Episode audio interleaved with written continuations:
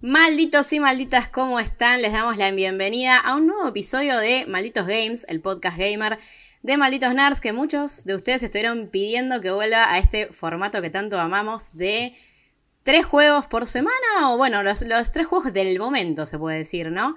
Em, que hoy encima tenemos justo un capítulo que la verdad es una bomba a nivel videojuegos. Pero primero lo primero, mi nombre es Florencia Orsetti, conmigo están dos genios eh, Seba Cigarreta y Nico Rago, ¿cómo andan chicos? ¿Cómo andás, Flor? ¿Todo bien? Hola, Nico. Buenas, buenas. ¿Cómo están? Manija, manija de hablar de este episodio que son tres lanzamientos para mí súper esperados, los tres. Así que tengo ganas de ver qué, tienen para decir. Sí, la verdad que encima es una época del año que está eh, a full. O sea, uno no da basto a jugar todo lo que. Y encima todavía quedan, o sea, cosas. Eh, así que sí, tenemos como tres bombas. Eh, incluso, bueno, uno es un DLC, pero igual no es de esos DLCs que, la gente odia, sino que agrega algo copado. Eh, así que, bueno, no sé cómo lo están viviendo ustedes. ¿Están pudiendo jugar, digamos, las cosas? ¿Están medio tapados de juegos? ¿Cómo priorizan? Mira, yo priorizo lo que tengo que hacer por review. La verdad es esa. si estoy jugando algo, generalmente es, por review. y en mi tiempo libre, nada, trato de borrar un poco el backlog. Eh, el Resident no lo pude jugar al DLC. Este, no lo tengo, así que a ese le tengo todas las ganas. Está en la wishlist, en algún momento caerá. Este, y Bayonetta 3 no es lo mío, pero lo sigo de cerca porque me gusta. Me gusta. Sí, es que es difícil. Tiene su glamour Bayonetta, eso sí. Me parece que es difícil resistirse. Lo, para mí, lo vamos a hablar en el podcast, tengo para decir eso, pero para mí Bayonetta es una saga que no es para todo el mundo, digamos. Hay, mucha gente que no, no le gusta Bayonetta y, y llego a entender por qué, por qué no le gustan. Eh, así que creo que tenemos un, gran debate por ahí. Me intriga mucho Call of Duty también. Es, pesado tener el nombre de Modern Warfare 2 en el título eh, y ver si está a la, altura de eso. Tal cual. Sí, sí. A ver, eh, para mí el, regreso de Infinity Ward es esperadísimo. Y yo siento que Infinity, Ward, si se tropieza Infinity Ward, hace un mejor juego que Treyarch y que, el, Sledgehammer. Entonces, eh, es como que más o menos está asegurado eh, Modern Warfare 2. Después, si está o no a la altura del juego anterior, eh, te lo cuento ahora después ahora, Ahora lo, discutiremos entonces. pero bueno, si les parece, arranco yo hablando un poco de lo que es este DLC barra expansión de Resident Evil Village. Que la verdad que tardó un montón en salir porque eh, para hacer más o menos una recapitulación. Resident Evil Village, bueno, salió el año pasado, en mayo. Y en la E3 de 2021 dijeron, no, se viene un montón de contenido. Eh, bueno, ni, hablar del modo online, que en el momento de grabar todavía no salió, pero está por salir. Em, que el modo online, de hecho, iba a salir con el juego, pero tampoco. O sea, como que todo lo que Capcom venía preparando, viste, medio toda una mentira. Se caía a pedazos. Eh, claro, o sea, no una mentira, pero básicamente no querían comprometerse una fecha. Eh, y bueno, se hizo esperar más de un año realmente este nuevo contenido, pero finalmente pudimos jugar eh, Winter's Expansion, que es este. Es un DLC que agrega los contenidos que tiene la Resident Evil Village Gold Edition. Que para el que no sabe, las Gold Edition vienen desde Resident Evil 5 y básicamente son las versiones como completas, como decirte las Game of the Year de Resident Evil que agregan DLCs, agregan trajecitos, agregan como boludeces que le gustan a los fans. Y de hecho muchos fans esperan estas ediciones porque capaz, a ver, depende obviamente qué tan fanático seas, pero mucha gente es fanática, pero también dice, no soy tan fanática de estos juegos. Capaz se compra a día 1 el, remake del 2, porque es Resident Evil puro, pero no se compra Village o Resident Evil 7, ¿no? Todavía hay muchos fans que no les gusta tanto esta nueva onda, pero indudablemente son juegos que están muy copados, venden un montón, tienen un montón de fans, pero bueno, son diferentes, ¿no? Em, y bueno, ¿qué es esto Winter's Expansion? Básicamente em, es un DLC que tiene tres contenidos como clave. Por un lado, y al que quizás no vamos a entrar mucho en detalle, pero que es importante, eh, es la cámara en tercera persona, porque este DLC agrega un modo historia, o sea, una campaña nueva que se llama Shadows of Rose, y como esa campaña sigue o en tercera persona, dijeron, bueno, vamos a darle a la campaña original también el modo en tercera persona, sobre todo porque muchos fans lo pidieron, ¿no? Hay mucha gente que también una de las razones por las que está medio enojada con toda esta nueva oleada de Resident es porque son primera persona. Bueno, Village a partir de ahora se puede jugar en tercera persona. Para mí es mucho más copado, o sea, la verdad, ya a mí me gustan los juegos, los Resident Evil. Mucho más Resident Evil. Sí, sí. Mucho más clásico. Y aparte también es, como un mensaje de Capcom de, de, que están terminando un poco con la primera persona. O sea, yo después de esto no sé si espero un próximo Resident Evil en primera persona. Sí, es que yo siento que, o sea, para mí, me, siento que va a seguir habiendo juegos así con, con Rose, porque me parece que ella como protagonista la repegó, o sea, a, los fans le, les copa. Pero me parece que es verdad que primera persona no vamos a tener más. Eh, Después también tenemos para el modo mercenarios, que el modo mercenarios también es algo que los fans aman. De hecho, al punto que en un momento para Nintendo salió un juego de mercenarios que vendió un montón, increíblemente. Em, que nada, a los fans les gusta mucho este modo, que básicamente, bueno, ya saben, es matar bichos por puntuación y tenés distintos personajes. Lo que pasaba es que Village, que fue el primer Resident Evil en mucho tiempo en tener el mercenarios, eh, lo único que tenía hasta ahora era solo para jugar con Ethan y no estaba tan bueno porque Ethan no pega tanto con Mercenarios, porque Mercenarios es más de la, del lado de acción de recién. Por ejemplo, en el 5 y en el 6 controlabas, qué sé yo, a Wesker, a, Jill. Eh, o sea, eran como momentos más acción, ¿no? Sí. Claro, lo queremos a Chris ahí en, el modo mercenario. Rompiendo piedras con los brazos. Tal cual.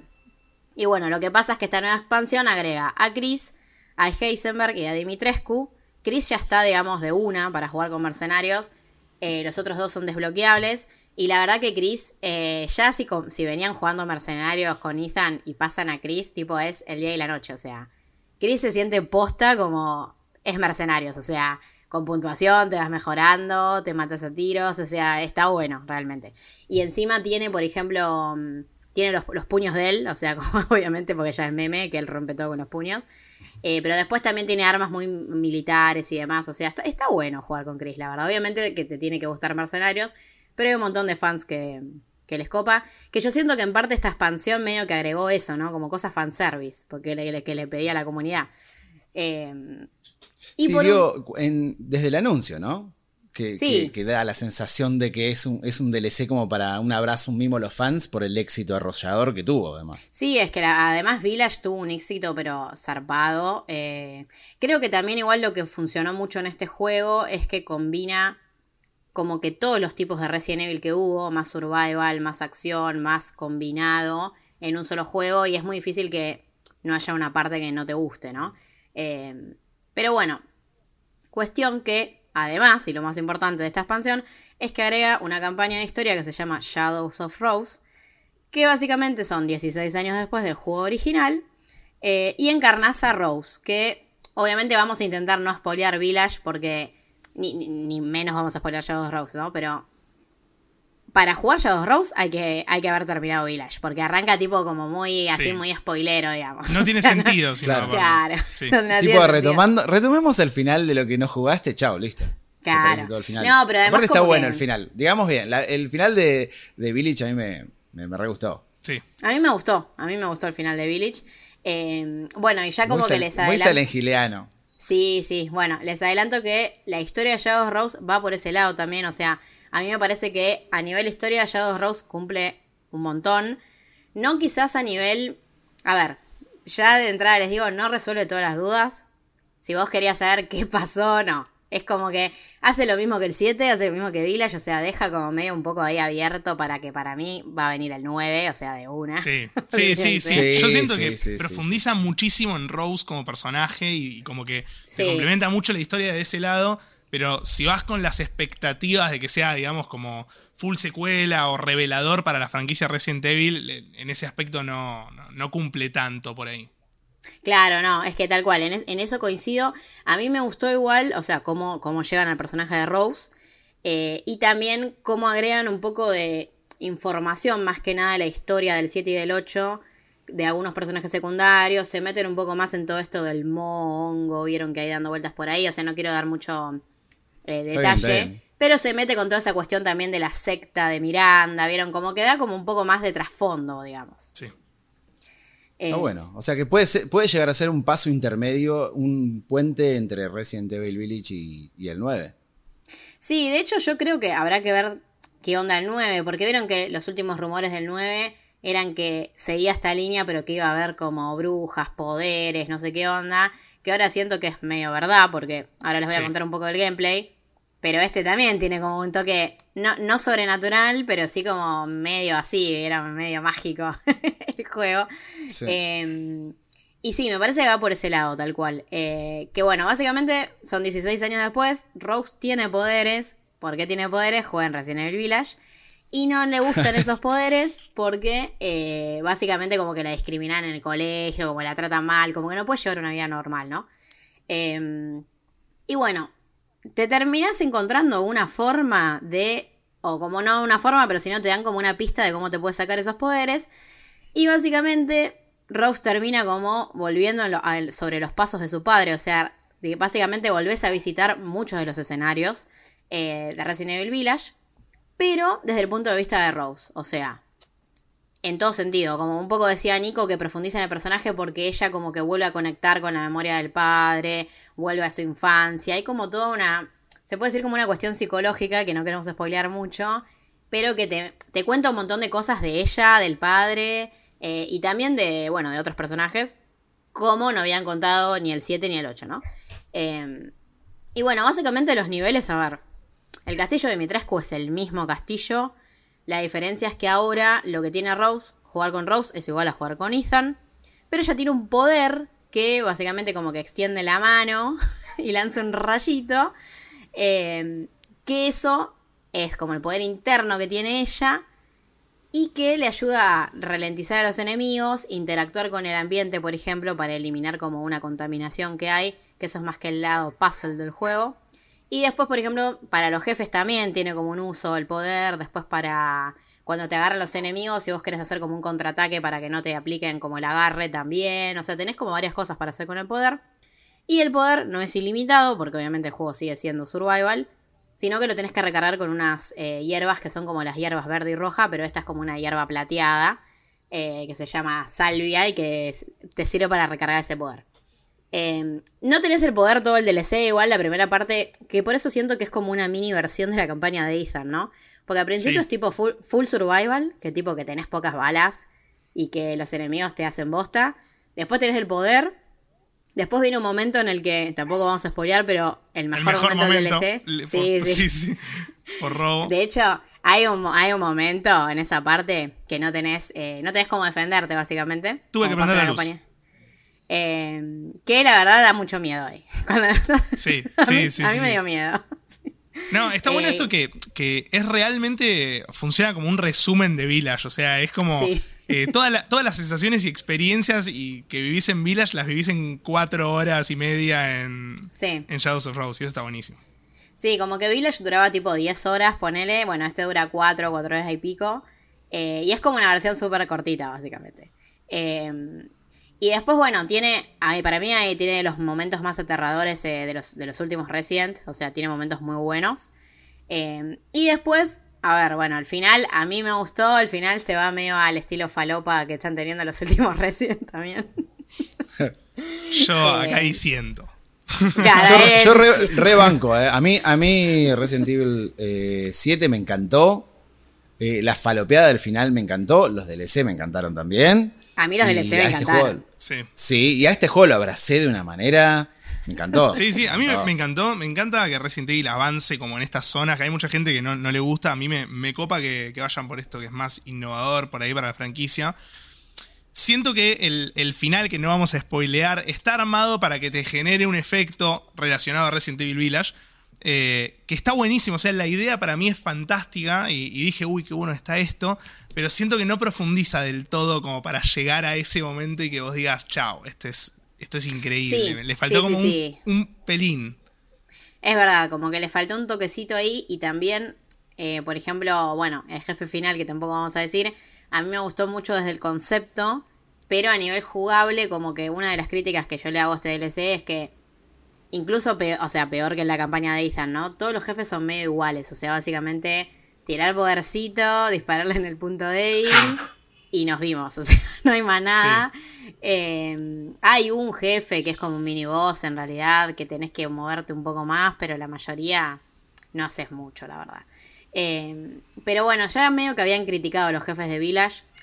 Que a mí igual los jefes de Village me gustaron, pero se los criticó porque la cámara en primera persona, por ejemplo, en los momentos que tenés que apuntar, tipo cuando estás ahí en el castillo, a esos que son medio gárgola o cuando, no Sí, sé. o el monstruo gigante. El monstruo gigante es terrible. Claro, sí, sí, sí. Eh, esos momentos son muy difíciles en la cámara en primera persona. Ahora como que con la de tercera persona me parece que Vila ya hasta mejoró en ese aspecto, ¿no? La campaña de Ethan. Eh, pero bueno, Rose yo siento que no se profundiza mucho en eso, en- en- ni en los jefes ni en los enemigos. O sea, es como que básicamente son los mismos dos enemigos todo el DLC. Eh, Claro. Podrían haberle puesto más onda ahí para mí. Eh, está bien que es un DLC corto y no, no te alcanzás, pero le podrían haber puesto onda, es la verdad. Sí, sí, Hay sí, sí. demasiado reciclaje. No, o sea, más reciclaje de estas cosas, te digo, digamos, más de como enemigos y quizás los puzzles que no están muy como... mm, No son Muy como complejos. puzzles copados, claro. Sí. Pero el reciclaje lo sentís más en la parte de- del castillo, digamos, eh, que en el resto. Porque la parte esa que, que es como más de terror, para mí es re original y está re bien hecha. Eh, y después la parte final como que tampoco está mal, digamos. Pero sí, al principio entras al castillo de Dimitrescu, las primeras partes que son más survival decís, che, esto está copado.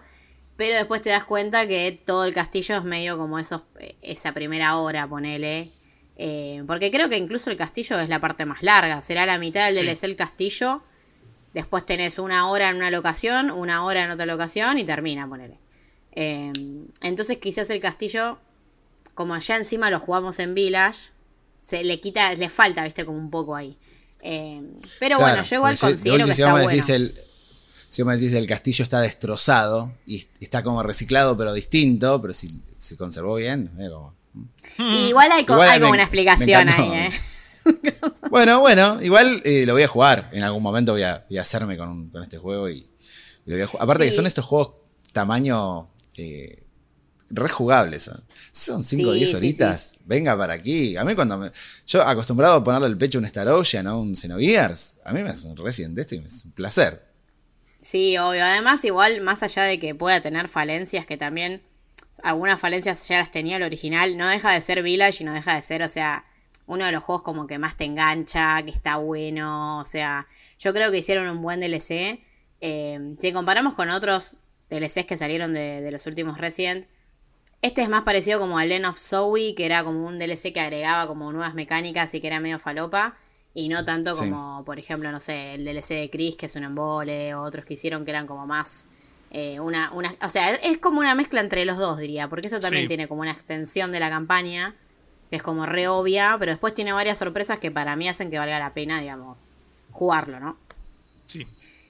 Sí, sí, para mí Bueno, se, queda, bien. se queda ahí como, como en el medio de, de estas dos facetas de los DLCs que tuvo el 7, por ejemplo. Pero sí está bueno como, como paquete en general, digamos, eh, todo el pack que trae Winter's Expansion. Porque lo que decías vos al principio de Mercenarios está buenísimo, lo que hicieron. eh, jugar Resident Evil Village en tercera persona es vivir Sí, otro juego. A eso le tengo muchas Sí, ganas, ¿eh? claro. Es un reda para una segunda pasada ahí. Sí, sí, sí, sí. Porque realmente se siente, se siente otro juego. O sea, es lo mismo, la misma historia, todo eso, pero la jugabilidad eh, cambia un montón y se siente como Resident Evil, se siente mucho más cercano a los remakes, se siente mucho más cercano a lo que, lo que estaban haciendo en su otra pata. Y, y creo que desde ese lado el, el paquete entero termina siendo eh, una, una gran propuesta. Sí, sí, yo opino lo mismo. O sea, para mí como expansión está buena. Y ni hablar, a ver, si alguien que nos está escuchando no jugó Village, tiene que ir por la Gold Edition, que es la, Sí. obviamente, que todo esto es re importante para mí jugarlo. Es más, siento que Shadow of Rose va a ser como re importante para el 9, me da esa sensación. Eh, habrá que ver, ¿no? Así que sí, yo, para- yo lo recomiendo este contenido para los fans, para cualquiera que le gustó Village. Eh, así que, bueno, nada, me parece que posta. Capcom hizo las cosas bien, porque también escuchó a los fans, como que nos Sí. está dando como cosas más copadas. Habrá que ver ahora qué onda el modo online, porque también vieron, es parte del paquete, digamos, tanto Sí. del ba- juego base como de esta Gold Edition. Eh, habrá No que ver si ahí. nada. ah, sí, no le tengo mucha fe yo, ¿viste? No sé. Pero, ¿Ves? Son esos juegos que, como, como el Dragon Ball que salió este No, multijugador no, asimétrico, es durísimo, que vos es decís, durísimo. O sea, cuando, ya cuando sale el, el primer anuncio decís, no, esto es un fracaso. Eh, ¿Cómo pasó de la mesa de decir, ya hacemos un juego así? No, no gastemos plata acá. Nadie, le- nadie quería, ese juego que nadie quería. Y yo creo que, en, ojalá que no, eh, ojalá que esté buenísimo, pero Sí. con el, el multi de Resident me pasa eso. Sin embargo, el Outbreak que todos queremos jugar no está ni el remaster ni nada. por favor. Sí, tal cual. El- queremos Outbreak, queremos un survival. O sea, ¿Imaginás un, un- un. Outbreak Claro. Collection? ¿Un Outbreak Collection online? Para jugar ahora, eso es una bomba. Sí, pero encima se llenaría de gente jugando para mí. Me haces un remaster con los servidores actuales y yo voy y compro. Yo, yo compro, yo compro de una. Sí, sí, sí. a full. Tal cual, tal cual. Eh, así que bueno, ya saben. eh, el DLC de Village, pulgar para arriba con sus errores, pero en general está bueno. Eh, y ahora pasamos a ver, Seba, si nos contás qué onda eh, el nuevo Call of Duty. Eh, Modern Warfare 2, eh, que, que, como decíamos hoy al comienzo, qué estigma, ¿no? Qué, qué- cruz que le toca cargar a este juego. Eh, bueno, eh, por una, e- esto es una novedad. Nos dan el acceso anticipado a todos los que, tanto a prensa como a toda la gente que, que preordenó. No sé si es con todas las ediciones o con la Vault Edition, pero bueno, la idea es que un poco más de una semana antes del lanzamiento oficial, que es ahora el, el 28 de octubre, eh, nos dieron acceso anticipado a la campaña completa de Modern Warfare 2.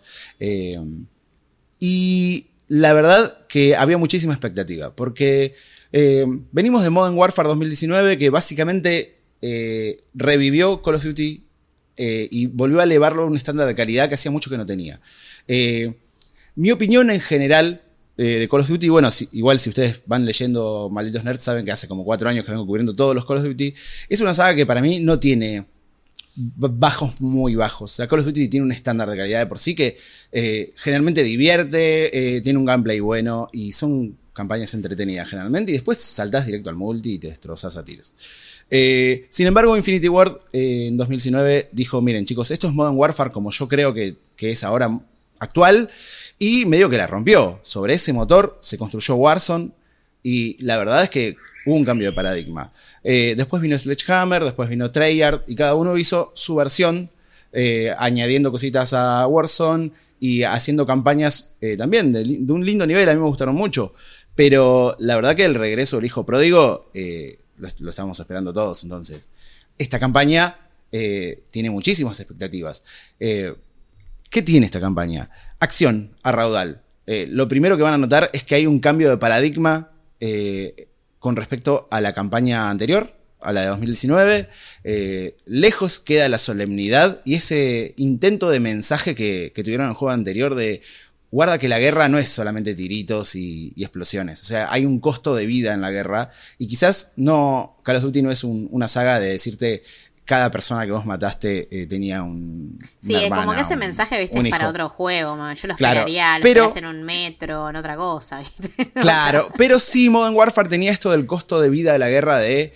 eh, hay una historia muy copada entre eh, la protagonista y su hermano, en un plot twist medio loco que tiene el primer juego. A ver, nada que... O sea, no es un, plot twist real, pero es como que decís, uh, mira vos, sí, la verdad que no es, no es todo tan, tan sencillo, no es aprieto un botón y mato gente.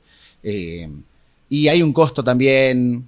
Hay un, hay un intento de exploración de personajes en el juego anterior que en este es directamente abandonado. Acá es, es básicamente eh, bienvenido al pochoclo hollywoodense con el mejor motor gráfico que te puedas imaginar, con iluminación, con... Es una locura. O sea, técnicamente es fantástico. Es un, showcase que están haciendo. Y por otro lado, hay acción con un gameplay muy pulido. Me animo a decir que si no es el mejor gameplay de Call of Duty que jugué hasta ahora, le pego en el palo. La verdad es que no. Hay, una sensación al, agarrar cada arma y disparar y, con los diferentes attachments que, que es el equivalente a lo que hace Banshee con Destiny y que cada arma se siente única, bueno, pero llevado al realismo. Entonces tenemos una campaña frenética, con acción, espectacular, eh, que llena de momentos memorables y que a la vez eh, peca un poco de, repetir los mejores momentos de la saga. Eh, los que hemos jugado, casi todos los Call of Duty, viene una misión y yo digo, esto claramente es una referencia a la misión tal. Eh, es más que una referencia, se siente casi como una remake de algunas misiones. En ese sentido, tenemos dos lados de la balanza. Por un lado, puedes decir, che, pero esto yo ya lo jugué. Sí. Por otro lado, generalmente están mejores que el original. En ningún momento sentí. eh, Claro, no eso de- sentís un y- reciclado, digamos, ¿no? Claro. el- claro, hay como una inspiración, puede haber un reciclado, pero hay siempre una, como una razón. Está Claro. mejor hecho, es más divertido. Eh, hay una misión de hacer cobertura con un gunship a tropas de tierra con una cámara infrarroja. Sí, existía hace 15 años esa misión también. Pero hay diferentes tipos de munición, hay civiles, eh, no puedes ir y tirotearte a lo loco, no es tan fácil como antes, hay objetivos que cumplir, está bueno. Eh, y en el medio de las 17 misiones que, cumplen, que, forman la campaña, que serán más o menos 5 horas, 6 horas, más o menos, dependiendo de la dificultad y, y todo, eh, hay un montón de misiones que tratan de incorporar mecánicas nuevas a la fórmula. Eh, no solo es como la que estamos viendo en pantalla ahora, que es eh, la clásica misión de vamos todos juntos limpiando zona por zona en un edificio cerrado y vamos de edificio en edificio, sino que, por ejemplo, tenemos eh, una misión que es de supervivencia en la cual estamos sin armas y tenemos que procurar equipamiento en el lugar, ya sea a lo, con un sistema de crafteo muy básico al estilo de Last of Us, así encontrando pedacitos de cosas y atándolo con cinta y hacen- haciéndote tipo una... Un, ¿Cómo se dice en castellano, Shank? Como una faca. Sí. Sería como una faca como para matar a un enemigo, eh, o mezclando, no sé, gasolina con una botella para hacerte una molotov, y así. Eh, eso por un lado. Después tenemos otra misión, por ejemplo, que incorpora sigilo eh, a través de cámaras de seguridad. Entonces vos tenés, a- tenés que guiar a Ghost eh, a través de un lugar lleno de enemigos, diciéndole tipo, avanza ahora, cubrite acá, a este lo podés matar de esta manera, eh, el soldado allá se dio vuelta, podés matar y, esconderlo. Tiene un montón de intentos de meter mecánicas que funcionan eh, variando un poco el ritmo y en ningún momento perjudican la aventura. Algunas veces le sale mejor que otras. La verdad es que no todas las mecánicas eh, se sienten como muy bien implementadas. Pero en ningún momento nada que vos digas, che, me rompieron el Call of Duty. ¿Qué está pasando acá? Claro. Eh, en el peor de los casos son misiones cortas. eh, y no, no dañan. De hecho, creo que yo las sentí refrescantes a, a- a esas zonas. En lugar de tanto tiroteo constante, se sintieron bien. Entonces, lo que pueden esperar de la campaña es eso. Acción, menos, menos realismo en el sentido de van a encontrar, y esto no pasa, pero les pongo un ejemplo, va a haber un momento, por ejemplo, que un personaje eh, va corriendo, derrapa por abajo de una mesa, salta, tira un cuchillazo y le ve un headshot a alguien y decís, pará un poco, no sos una tortuga ninja. Eh, esas cosas pasan en este juego. Y son más propias de un Black Ops, de los nuevos, que un Modern Warfare. En ese sentido, la gente que viene a buscar algo más realista va a decir, che, pero ¿qué es esto? ¿Qué están haciendo? Es como que agarren rescatando al soldado Ryan y de repente lo la dirija Michael Bay, la 2. Dices, che, pero está tan bien hecha, que está buena. O sea, pierde la esencia del, de, de- de Modern Warfare un poco en el, en el intento, pero está muy bien hecha. Y no sé si es la espectacularidad técnica o el regreso de personajes queridos como Price, como Ghost, como Soap, eh, como Farah y como un montón más, que, termina cerrando. Eh, siempre le voy a, criticar a, a Call of Duty esto de que de, de tratar de mostrar las cosas tan en blanco y negro, ¿no? Eh, tenemos que cruzar la, la frontera por México y yo digo, uy, un cartel. Obvio, vamos a pelear contra el cartel, Eh, que son todos malos, por supuesto. Y, uy, hay armas de destrucción masiva, Irán. Bueno, vamos para Irán. Es así. Y ellos, los aliados, son recopados, eh, máquinas de matar, pero que tiran un chiste de vez en cuando, eh, tienen el mejor equipamiento y la detonan. Y es así. O sea, es proselitismo, el proselitismo de siempre. Se lo voy a criticar, pero para mí no, no trabaja en contra del disfrute del juego, porque la verdad que el que compra un Call of Duty ya Sabe que va a encontrar comprando. eso. No, seguro. sí, claro, Eh. sa- sabe lo que va a encontrar. ¿Y qué onda, tipo, el tono de la historia? Obviamente, sin spoilear, seguro, pero Sí. digo, porque como que los otros, eh, los otros Modern Warfare, como que la gente se re, a ver, se enganchaba y se emocionaba, conectaba con los personajes, o sea, como que había un tono ahí de historia de guerra, pero como también con un grado como de, no sé, había tipo bro tears y onda así, viste, como más emocionante.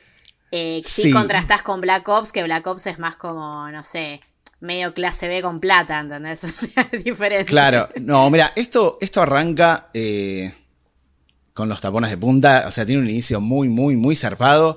Eh, básicamente, y en esta escena que estamos viendo acá, justo en pantalla, encuentran mis- un misil norteamericano en manos de, de una fuerza iraní. Y dicen, uy, qué cagada, ¿cómo pasó esto? Eh, entonces, tu jefe, básicamente, Shepard, te dice, tienen que rastrear esto, esto no puede salir a la luz. Entonces, toda la misión de tu equipo y de los, de los Shadow Ops es eh, buscar estas armas. Y bueno, ya encuentran la, conexión con México, que estaban aliados junto con los iraníes, el cartel, para traficar estas armas, para pasarlas por la frontera, eh, los códigos, bueno, un montón de cosas así. En el medio eh, vamos a tener, eh, sí, una, una, relación bastante copada entre Ghost, entre Price, entre Soap. De hecho, incorpora este, en algunas misiones un sistema de charla con diferentes ah, respuestas que le puedes dar. Eso algo no esperaba. Claro. como para ir conociendo un poco más a los personajes. Y justo lo hacen en una misión muy lenta, que dura como cuarenta y pico de minutos, medio de sigilo, que, que acompaña un poco al ritmo. Porque no estás callado, agachadito. Eh, Ghost te va hablando, te va acompañando hacia dirigir, para te dirijas hacia un lugar. Eh, y está bueno, está esto de que yo, por lo menos, yo lo quiero mucho a Ghost y a Soap, eh, y, a, Price y a todos. Entonces, cuando hablan, hay un vínculo. Pero está mucho menos desarrollado que en la entrega anterior. Eso sin duda. Eh, está mucho más enfocado en la espectacularidad visual, en las explosiones gigantes, eh, en las eh, hazañas físicas de, Dios mío, cómo sobrevivió a esto. por eso te digo que lo relaciono más con, con Black Ops, que, que, también es espectacular y vistoso y que, que, con la narrativa propia de un Modern Warfare. en ese sentido, puede llegar a decepcionar a algunos fanáticos, pero creo que con una mano en el corazón es muy difícil aburrirse con este juego. Eh, lo terminé creo que en tres sentadas eh, y solamente porque me tenía que ir a dormir. Porque ya además no daba vos más. que jugás todos. Por ejemplo, hubo una época que estaba como muy, muy dividida, como la, la comunidad de fans que estaban los pro Black Ops y los pro Modern Warfare, como que eran juegos re diferentes, ¿viste? Y hoy en día Sí. no sé si eso pasa. O sea, creo que hoy en día el fan de Call of Duty está abierto a esto también. O sea, que haya como. un- Sí, yo creo que es un. Esto es un juego que parece un grandes éxitos. Si fuera una banda de rock, esto sería como, como, como un disco que mezcla varios estilos de la misma banda. No sé, como si Babasónico sacara un disco nuevo y mezclara los estilos del, del Babasónico del 90, del 2000 y del 2010. Bueno, sería lo mismo en, un Call of Duty. Eh, se ve muy bien, se juega muy bien. Tiene misiones que sinceramente son memorables, porque digo, no puede ser, no puedo estar haciendo esto. Hay algunas misiones que incorporan un poco más de libertad de acción, abandonando el estilo pasillero clásico, eh, inclusive en momentos que era claramente el juego te decía escondete acá, que te van a matar. Eh, yo me frustré y salí con un francotirador a, a reventar cabezas a- de cerca y sobreviví y el juego me dejó avanzar y en ningún momento me dijo, no, acá tenés que quedarte agachado, como hubiera hecho cualquier otro Call of Duty. Claro. Eh, y después tenés diferentes formas de resolver eh, algunas situaciones. Algunas funcionan muy bien, otras no tanto. La que estamos viendo ahora en, en- en video para mí es una misión que se rompe. Propone un sigilo que yo no pude encontrar y la terminé pasando a los tiros, pero pasar la pude pasar. Eh, por eso te digo, ahí algunas misiones están Claro, muy bien mucho logradas. menos scripteado, quizás que en una época los Modern Warfare eran como más eh, así, el pasillo, viste, para adelante, cinemática, narrativo. Claro. Y otra cosa que sacaron, que a mí me, me gusta mucho que lo hayan sacado, es. Antes eh, descansaban muchísimo en las. en unas cinemáticas de audio que tenían entre misión y misión, que te ponían tipo la fotito del malo a derrotar y un mapita GPS, tic, tic, tic, tic, te decía, venía acá, y mientras cargaba el, próximo nivel, y te hablaban y te hablaban. Y para mí eso era re abstracto. Digo, parece un briefing de guerra esto. Y este juego abandona el briefing de guerra para darte este tipo de cinemáticas en altísima resolución y que lo hacen mucho más eh, cinemático a todo. Eh, para cuando terminan el juego, la verdad es que eh, eh, termina muy arriba el juego y post créditos tienen una escena eh, con una conexión al Modern Warfare original deliciosa eh, que yo la estaba esperando y por parte de- del estudio ya anunciaron que las seis temporadas que van a, conformarse el online del juego y de Warzone 2.0 eh, van a avanzar en la historia que quedó acá truncada. Así que eh, hay cosas que los fans del juego anterior, eh, del original, eh, esperan ver y seguramente van a llegar en forma de contenido eh, en las seasons venideras.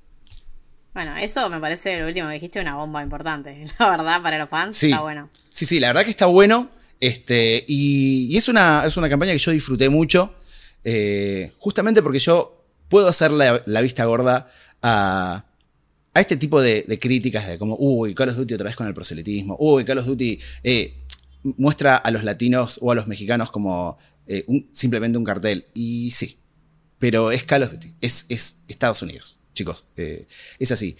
No, no le puedo criticar, distinto es, por ejemplo, en su momento el, el Ghost Recon Wildlands, que era un juego que supuestamente había habido un equipo de gente investigando la cultura eh, boliviana. Far Cry 6. Eh, exactamente. Claro. Tenés un equipo de gente y después el- haces un- un- una, una reducción estereotipada de esa gente y la verdad que el equipo para eso, eh, repetí los clichés de siempre y ya fue. Acá no hay un equipo de gente. Acá y básicamente necesitamos al malo. ¿Y quiénes son los malos? Son los mexicanos, son las drogas. Y si no es mexicano, digámosle latino, centroamericano, eh, traficante de drogas, eh, colombiano, nicaragüense, eh, peruano, argentino, eh, mexicano. Sí, no O deja sea, de ser como una fantasía estadounidense de guerra, ¿no? O sea, muy así Sí. patriótico, es eso. Pero tal tampoco, cual, ver, tal cual.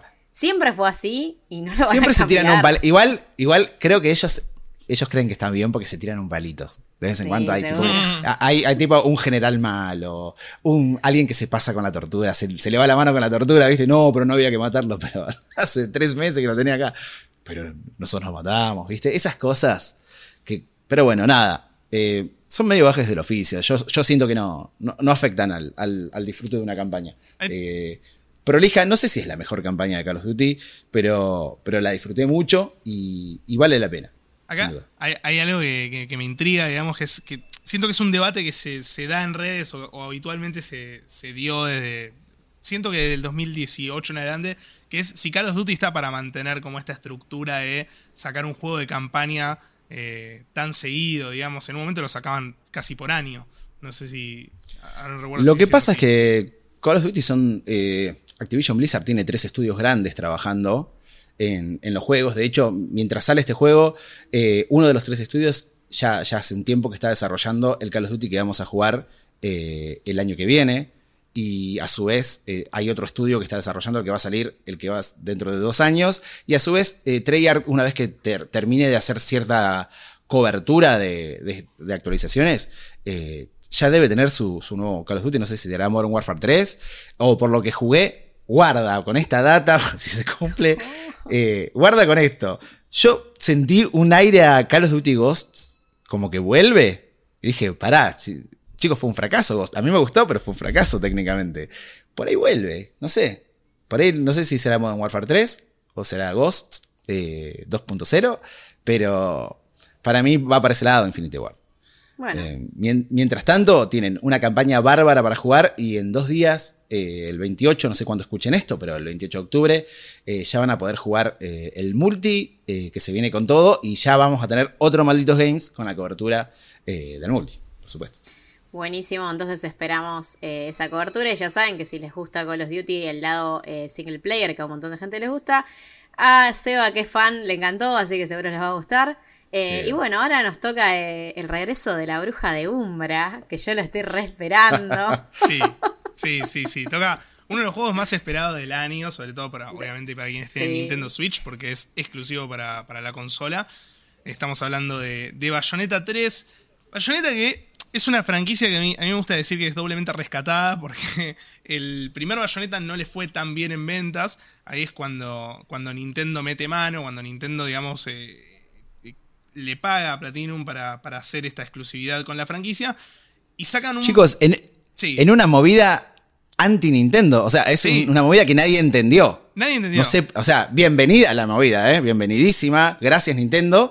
Pero, ¿por qué? ¿A quién se le ocurrió? ¿Quién dio luz verde a eso? Misterio. Misterio. Hashtag misterio. A mí mismo. Sí, a porque mí en- mismo ante estudios. encima, eh, como que, a ver, Platinum en ese momento que saca, que también sacaron Vanquish y otros juegos, Platinum estaba haciendo juegos buenos, pero no vendía ninguno, básicamente. No, Claro. no, y aparte Entonces- también Bayonetta es un, es un juego que no tiene nada de, de- de Nintendo, digamos. Es un juego que No, atenta o sea, es una- la filosofía de Nintendo, en cierto Tal punto. cual. O sea, es una bruja hipersexualizada en la comprada por la compañía eh, menos sexualizada Del mundo. Del pero gaming. Nintendo sí. vieron que tiene esas cosas raras como por ejemplo No More Heroes, que también es como vos decís, es re anti-Nintendo en un montón de cosas. Sí. Eh, y también No More Heroes fue exclusivo de Nintendo por muchísimo tiempo. Sí, sí tal cual. Eh, ¿Qué haces con Grasshopper Nintendo? Claro, o Deadly Premonition, por ejemplo, ¿por qué se les ocurrió hacerlo exclusivo por un O sea, que vos Deadly Premonition no te lo imaginás, te lo imaginás exclusivo de Play, ponele. Porque es un Claro. survival re japonés sí, sí. y adulto, entre comillas. Eh, Sí. sí. es como que es una. Creo que Bayonetta 2 y todo lo que es comprar Platinum fue uno de esos experimentos de Nintendo. Eh, pero salió bien, qué sé yo, yo les agradezco. Sí, Sí, sí, sí, sin salió duda, bien. sin duda. Salió bien y hasta ahí, porque Bayonetta 2 también sale en, en la consola más conflictuada de la historia de Nintendo, que es Nintendo Wii U. Y ahí viene el, el doble rescate de Nintendo de eh, después portearlo y llevarlo a, a Nintendo Switch. Eh, y ahí es donde, donde Bayonetta 2 tuvo, más éxito en ventas o más éxito comercial quizás. Pero es muy loco esto, como, como Bayonetta es una franquicia que tiene sus fanáticos, que tiene, tiene un montón de gente esperando que llegue Bayonetta 3. Y sin embargo, este Bayonetta es como, como el primero que tiene un lanzamiento por la puerta grande, por así decirlo, o que tiene todo dado para, para poder funcionar como, como debería. Eh, en ese contexto, bueno, Bayonetta es, eh, un juego que genera mucha expectativa. Yo lo, arranqué a jugar con la vara ya alta, digamos, de, eh, de esperar todo esto, ¿no? La épica que le venían metiendo, de que parece que va a ser, no sé si será el último juego de la franquicia, pero parece que es el cierre de, digamos, como de la, primera trilogía o de, o de esta etapa de Bayonetta. Y fui con la vara acá y terminé con la vara acá, porque fue, fue una experiencia increíble. Eh, para empezar, siento por, por lejos es el Bayonetta más pulido que, que hay.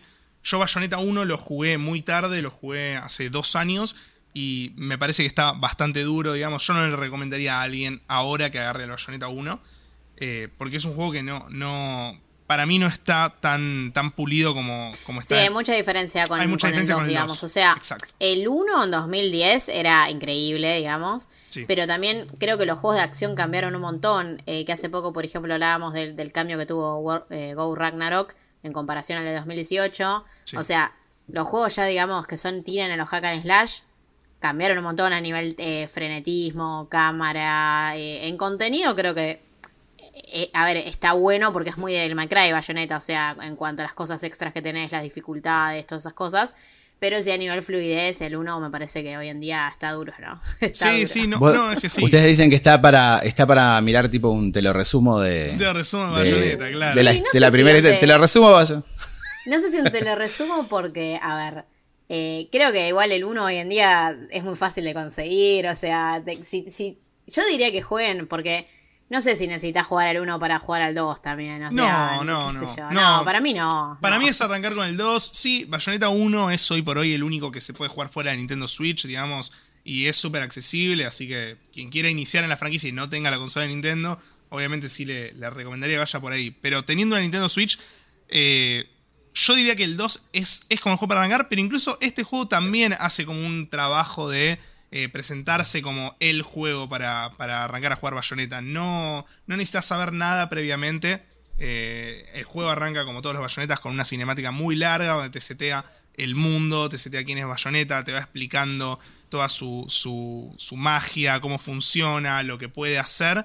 Eh, y es súper hollywoodense, o sea, súper occidental, como, como viene siempre, es medio una sátira a, a Occidente.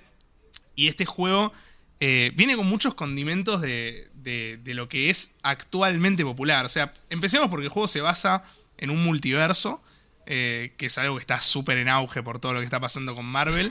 Eh, y la historia es, quien- quienes hayan visto la película de Doctor Strange in the Multiverse of Madness, es muy similar el inicio de, de la película. No, no estoy diciendo ¿no? que, que sean copiado ni nada porque se desarrollaron al mismo tiempo. Pero digo, se van a sentir muy familiarizados con, con la historia. Eh, con esto del multiverso, las variantes, eh, las muertes en un universo en el otro, eh, una fuerza que quiere destruir las distintas líneas temporales. Ese es el universo que nos presenta Bayonetta en un principio y que nos va de- desvelando, digamos, todos estos misterios que vamos a tener que resolver a lo largo del juego. Aparecen los homúnculos, que son como unos monstruos creados por el hombre en otra línea temporal y que Bayonetta va a tener que hacerle frente. Aparecen varios personajes viejos de los juegos anteriores que los van presentando de a poco para que vos también, si no jugaste los otros, los vayas reconociendo. Aparecen personajes nuevos Eh, muchos en, distintas partes del juego son jugables y cambia la jugabilidad. O sea, cuando jugás con otro personaje es distinto de cuando jugás con Bayonetta y eso está buenísimo. Sí, eso es clave como, como pasó, por ejemplo, en Devil May Cry 5. O sea, es clave que un hack and slash, si tiene más personajes, sean diferentes, bien diferentes. Claro. Sí, sí. Sí, porque aparte de eso, le, al final del día, pues generalmente son juegos cortos. Y eso te da como un, factor de rejugabilidad. Porque decís, bueno, ahora me lo voy a pasar, pero voy a jugarlo todo con, no sé, con Virgil. Eh, o, eso la verdad que garpa mucho. Sí, sí, sí, le suma todo un dinamismo que, que, suma un montón. Y también ligado con esto, hay un montón de mecánicas eh, nuevas que influyen un montón. Por ejemplo, algo que se, ya se veía en los trailers y mucha gente tenía ganas de probar es que está la mecánica de invocar demonios.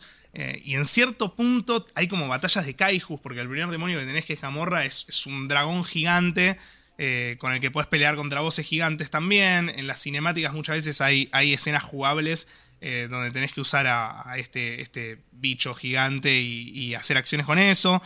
A lo largo del juego vas desbloqueando nuevos demonios que tienen distintas formas, que tienen distintos poderes y eso te va, te va a ayudar en los combates. Eh, el combate súper pulido, un combate lleno de combos, hay mil millones de formas de combatir. Podés disfrutar a lo de My Cry, tipo estar lejos y pegar tiros como loco a donde vos quieras. Podés apostar a un estilo mucho más beat'em que sea ir y, combatir de frente, aprendiendo distintos combos, distintas variaciones. Tiene, tiene muchas formas de jugar Bayonetta en, su parte de, más de combate, que vuelve a repetir el esquema de, los Bayonetta anteriores, ¿no? Que, era esto de que el juego se divide por capítulos y en cada capítulo tenés versículos. Eh, y estos versículos siempre terminan con batallas que usualmente son o contra hordas de enemigos, o contra mini bosses, o contra un boss eh, grande. ¿Y qué onda la, variedad de enemigos? Porque ponerle los bayonetas en eso estaban buenos. Eh, que a ver, eran siempre el mismo como tipo de enemigo, que se llaman ángeles así, así. Pero como que re, digamos, cuando tenías las sordas era muy dinámico. Que tenías algunos en el cielo, cómo atacaban, cómo tenías que combinar ataques y demás. Sí, a mí lo que me pasó con las. Llevo unas 6 horas de juego en este momento, más o menos, del juego es que hay una buena variedad de enemigos y eso, eso es destacable, digamos, porque van apareciendo y todos se mueven de distinta manera, todos tienen distintos ataques, no se puede combatir de la misma forma con todos, pero sí tardan mucho eh, en ir apareciendo las variaciones en cierto punto y, eso hace que quizás haya momentos que se vuelva un, toque repetitivo el combate, digamos. Eh, para dar un ejemplo, el capítulo 1 sigue funcionando como tutorial y tiene 13 versículos el capítulo 1. Entonces, de esos 13 versículos hay 5 que son iguales, después hay otros 5 que son iguales, después hay otros 2 que son iguales, y se vuelve, se vuelve un poco repetitivo a la larga. Y capaz, eso. Un montón, capaz, porque yo me acuerdo de Bayonetta 2, como que el tutorial es esa pelea que te das ahí medio flotando al principio. Pero después no es tan tutorial el principio. O sea, como que capaz se, le fue la mano, me parece. Sí, sí, sí. Acá hay un prólogo igual que Bayonetta 2, que es como el tutorial formal. Eh, y después el capítulo 1 sigue funcionando como de, tutorial, como que van introduciendo mecánicas. Cuando terminas el capítulo 1 se abre el mapa, se abre la tienda, se abre el selector de dificultades por si en algún momento vos querés cambiar, porque eso lo, puedes hacer en todo el tiempo. Y ahí es como que te dan la llave y te dicen, bueno, ahora juega como quieras. Claro. Eh, pero Bayonetta 3 es increíble, está muy pulido, es una muestra más también de cómo la, la Switch no da para más a nivel hardware. Eh, que es algo que ya, por ejemplo, pasó con otros juegos como Xenoblade Chronicles 3, cuando son procesos, eh, cuando son proyectos muy ambiciosos, se termina notando que, está quedando atrás y que no es culpa del, videojuego en sí, ¿no? Uno nota cuando los assets que no cargan, cuando das un paso para atrás y desaparecen todos los árboles, o cosas de, ese estilo de renderización que, que es muy común y muy habitual en los juegos de Switch en los últimos tres años y que, en otras plataformas no sucede. Sí, justo te iba a preguntar eso, el tema de rendimiento, eh, que lo pudiste probar eh, tanto, digamos, portátil como dock para ver si hay diferencia y eso. Sí, sí, sí, en ambas, en ambas plataformas, bueno, en ambos modos eh, funciona bárbaro, la verdad, se juega muy bien Bayonetta. Tiene esto de que como digo, se siente que Switch está quedando atrás, pero el juego está, en, está entre lo más alto de, Switch a nivel visual, digamos, se, ve muy bien. Y algo que me, que me voló la cabeza en las primeras tres horas de juego es que el juego es muy inteligente con eh, no presentarte pantalla de carga. O sea, las pantallas de carga están demasiado bien disimuladas y pareciera como que no existen. Digamos, en algún momento te presentan un, nuevo enemigo y te aparece como toda una animación que en realidad es una pantalla de carga, pero vos como estás viendo eh, toda la presentación del enemigo no lo pensás. Eh, las cinemáticas siempre terminan enganchando con que la cámara se pone como atrás de bayoneta y ahí arranca el juego. Y no, no te das cuenta cuándo fue el corte de, que, de la cinemática del juego. Eso, eso me pareció que, que es difícil de lograr para Nintendo Switch y es algo súper, súper eh, destacado de esta generación, ¿no? El tratar de, no, y además se diferencia muchísimo si comparamos las otras dos entregas. Eh, que por ejemplo Bayonetta 1 al principio ni bien salió, que después para Xbox le habían hecho un parche, pero para PlayStation no, porque a PlayStation en esa época la reabandonaban los juegos multi, a la Play 3. Eh, tenía unos tiempos de carga larguísimos cuando te morías, me acuerdo. Y era un juego que en su momento, Bayonetta, el primero, ¿no? Era un hack and slash como re complejo, era difícil y te, que te morías en algunas partes bastante, depende de qué dificultad te Y era como re pesado. Y el otro, el, 2 también tiene esos tiempos de carga.